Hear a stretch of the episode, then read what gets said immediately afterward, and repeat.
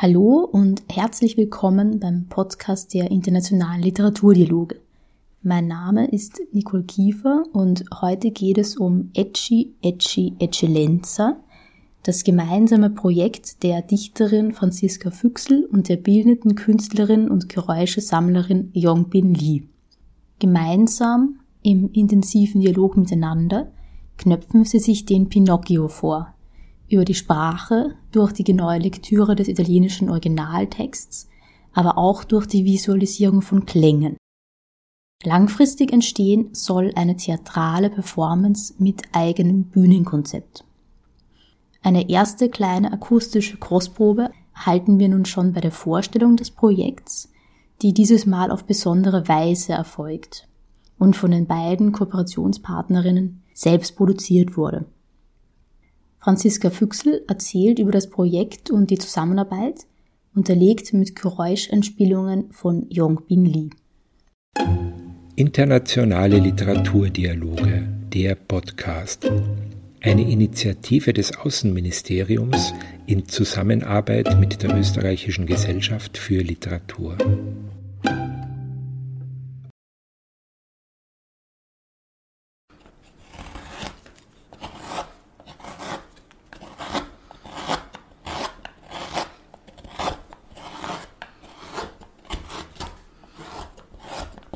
Die bildende Künstlerin Yongbin Lee und ich lesen die Geschichte des Buratino, äh, auch bekannt unter Pinocchio. Und unser Augenmerk liegt nicht auf dem Helden dieser Geschichte und auch nicht auf seinem Weg zum Menschen, äh, sondern vielmehr auf den vielen subversiven Momenten, der Poesie dieser Erzählung. Ein Beispiel dafür wäre das Niesen, ähm, das Nischen, Niesen, das italienische Niesen, Ecci, äh, spielt in, in der Geschichte. Ui, das kann man nicht stellen. Äh, spielt in der Geschichte von Pinocchio eine große Rolle. Die Idee, sich im Detail mit dieser Erzählung zu beschäftigen, ist im Grunde einfach damit gekommen, dass ich begonnen habe, Italienisch zu lernen. Also und wenn man Sprachen nicht beherrscht und also sie gerade lernt, verliert man beim Lesen auch schnell sozusagen das größere Ziel der Geschichte aus den Augen, weil man nur so langsam lesen kann und jedes Wort zum Beispiel nachschlägt. Und irgendwie erschien es mir, als wäre dieses schlecht lesen können und nur langsam lesen können eigentlich jedes Wort nachschlagen zu müssen, als schien, das erschien mir als eigentlich die richtige Art, diesen mm, viel verbratenen Text zu lesen. Äh, denn ich glaube auch mittlerweile, dass ihm viel Schaden zugefügt wurde durch Adaptionen, Bearbeitungen, durch auch einfach Übersetzungen, die nur Inhalte übersetzen. Also Übersetzungen, die von Anfang an das Ziel der Geschichte wissen und dahin kommen wollen. Und das widerspricht der Art und Weise, wie diese Geschichte überhaupt entstanden ist, nämlich als Fortsetzungsgeschichte in einer Zeitung für Kinder, ähm, bei der, glaube ich, erst sehr spät und eigentlich erst nach der Mitte der Geschichte klar wurde, dass diese Puppe verdammt ist, ein braver Junge zu werden. Was auch auffällig ist, ist, dass in dieser Zeitung, in der äh, der Text erschienen ist, ursprünglich im Giornale per i Bambini, dass es dort zwar Abbildungen und Grafiken gibt, aber eigentlich an keiner Stelle Grafiken, die den Text illustrieren.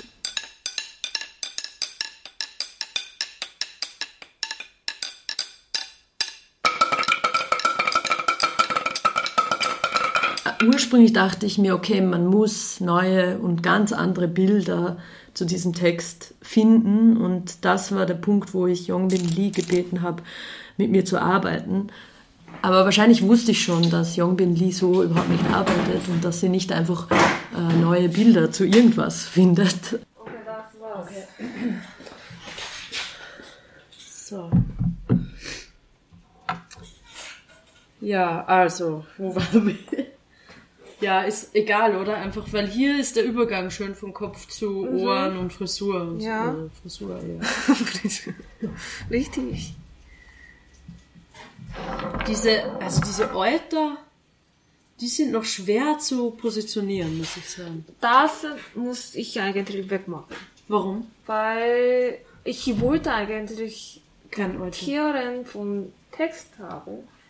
Jongbin und ich haben uns an der Modesius Kunsthochschule in Kiel kennengelernt, wo äh, Jongbin Lee Medienkunst äh, studiert hat und ich Sprache und Gestalt. Ach, du bist so textgetreu.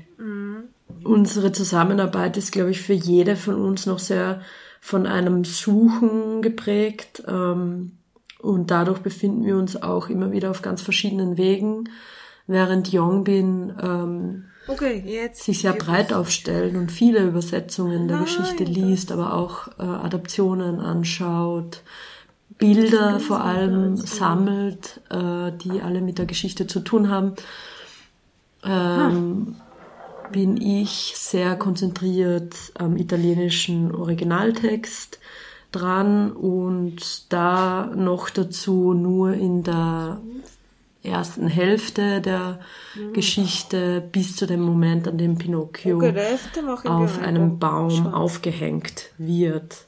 Und das, was uns dann wichtig und interessant erscheint, sammeln wir und stellen es zum Beispiel auf einen gemeinsamen Server oder erzählen sozusagen unsere Lektüreerfahrungen einander.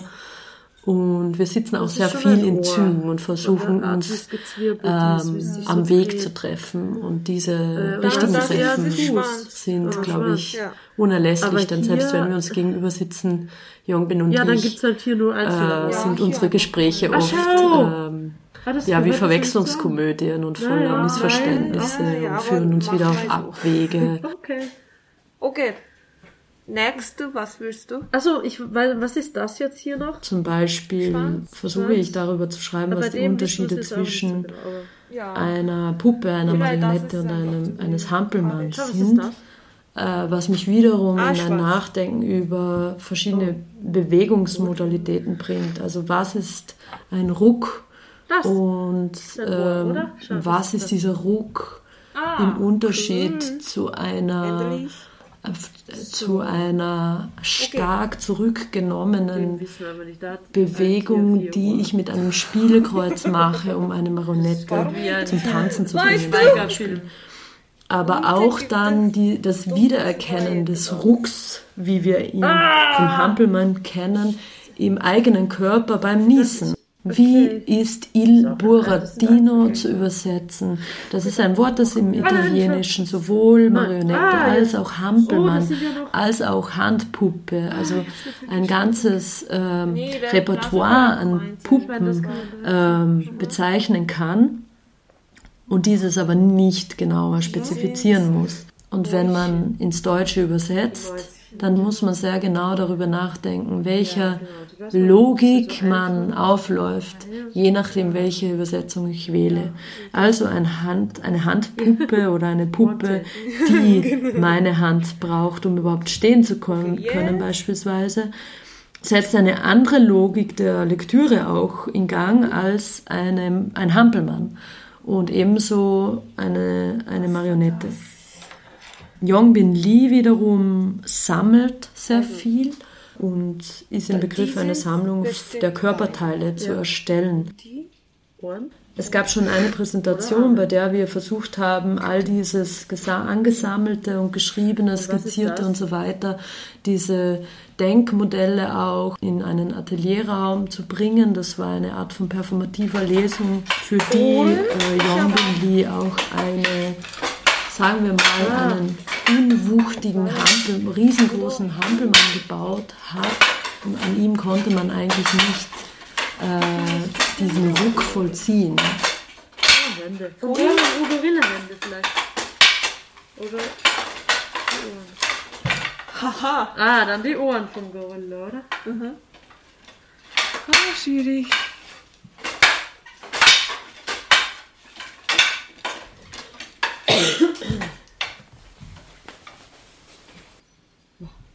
Eine Allergietablette genommen. Oh, tut mir leid. Unerträglich. So.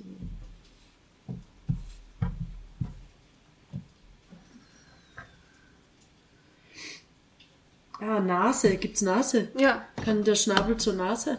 ja. Oder?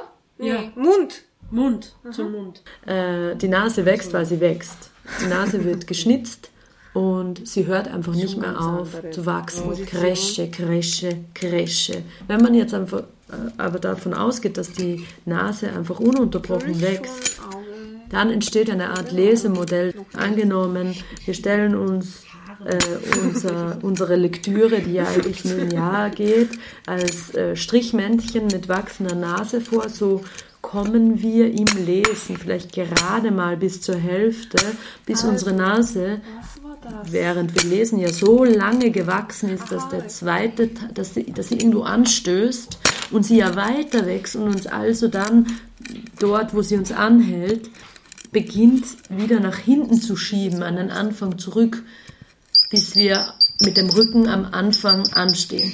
Und insofern habe ich für mich den zweiten Teil der Geschichte durchgestrichen und sie endet für mich am Galgen, beziehungsweise der Moment, wo Pinocchio am Baum aufgehängt wird, ist eine Art von, sagen wir, Steinschleuder oder Lektüre-Schleuder. Und an diesem Punkt lasse ich mich zurück an den Anfang schieben. Das heißt, in meiner Erzählung, äh, in meiner Lektüre gibt es noch keine Menschwerdung.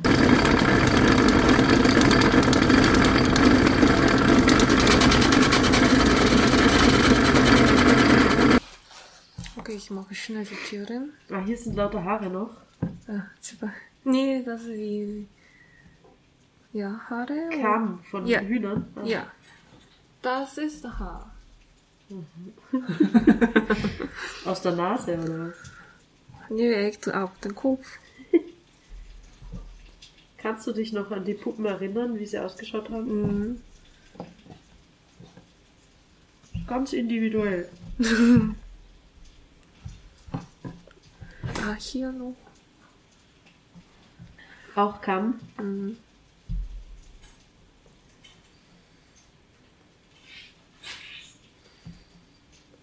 Das ist auch sehr interessant. Im Or Originale Küken. Aber zweite, andere Version kam Ente. Ah, wirklich? Mhm. Nur Bild. Anders. Der Text nicht, der Text spricht noch vom Küken, oder? Mhm. Ah. Äh, ja, wir wollen in eine theatrale Richtung gehen.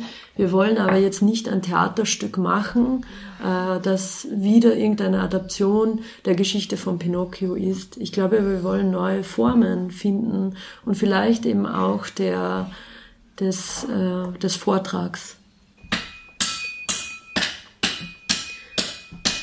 Nein, wir wollen, nein, ich glaube, oder doch, nicht- oder vielleicht keine Form des Vortrags finden.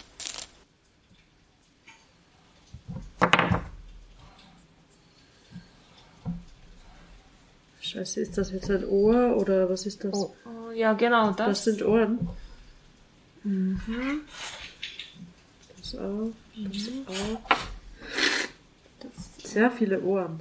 Längerfristig haben wir uns überlegt, eine Art von Scheittheater zu bauen. Yongbin kam eines Tages mit dieser Idee auf mich zu, auch mit diesem Namen, und ich fand es, äh, also das, was ich aus ihren Skizzen Ja, herauslesen konnte, total stimmig, weil der Versuch dann ist eigentlich mit einem relativ kleinen Objekt, diesem Scheit, das sich äh, verändern lässt, äh, das verschiedene Mechanismen in sich eingebaut hat, äh, eigentlich die Geschichte unserer Lektüre darstellen zu können. Also vielleicht das, was ich als Textmarionette bezeichnet habe, wäre dann mit diesem Scheittheater aufführbar. Das Ganze braucht aber einen kleineren Rahmen und ist eigentlich vorgesehen, dass wir um, dieses, um diesen Scheit herumsitzen, also Yongbin Lee und ich, und ihn spielen, während die Leute, die zu sehr erinnern und zu sehr um uns herum wiederum eine Traube bilden und ähm, dem Geschehen und den Transformationen da zuschauen. Die Geschichte beginnt äh, mit einem Scheit, mit einem Holzstück und dieses Scheit hat aber schon eine Stimme. Also der erste Auftritt Pinocchios ist eigentlich durch die Stimme und diese Stimme vermag es, dass zwei ältere Herren, zwei Maestri, sich in eine Rauferei verwickeln. Und äh, insofern ist eigentlich diese Stimme, das, die erkennbar mit dem Scheit zusammenhängt, ein erster Puppenspieler. Die also diese, wie sich dieses Scheit entwickelt, ähm, endet für uns am Galgen, am Bild des Galgens, denn äh, der Moment, an dem Pinocchio auf dem Baum aufgehängt wird, ist für uns ein sehr modellhafter ja, ja, genau. und mit diesem Moment endet vorerst unsere textliche Auseinandersetzung mit der Erzählung. Okay, es sind so viele Ohren. Also uns fasziniert an Pinocchio hm, wenig bis gar nichts. Also Jong Bin Li hat zu mir sogar gesagt, sie interessiert diese Figur des Pinocchio überhaupt nicht. Äh, und auch mir geht es so, dass ich ah mein Augenmerk viel mehr ähm, natürlich sowieso auf die Sprache und die Poesie lege, aber eben ist da meine Erfahrung, dass nicht dieser Protagonist und Held besonders interessant ist, sondern äh, die kleinen Schräubchen drumherum. Ja. Also wir möchten diese Geschichte auch gar nicht erzählen. Wir werden sie auch nicht erzählen. Niemand liest diese Geschichte, um endlich wieder beim braven Jungen zu sein. Was uns also fasziniert an Pinocchio ist der Zusammenhang äh, von Niesen und Mitleid. Das ist lauter Plastikfeinstaub, den wir da ja. Chi, das im Text eine Begnadigung auslöst. Ähm, und diese Begnadigung des Echi, Echi, also des Danudire, hat viele Echos im Laufe der ganzen Geschichte und ich glaube, das sind die Protagonisten. Sento un spasimo che quasi, quasi, Echi, Echi, e fece altri due starnuti. Felicità, e disse Pinocchio, e fece altri tre starnuti. Felicità, disse Pinocchio. Pietà, signor Mangiafuoco. Qui non ci son, signori, replicò duramente il burattinaio. Pietà, signor cavaliere. Qui non ci son cavalieri. Pietà, signor commendatore, qui non ci son commendatori. Pietà, eccellenza.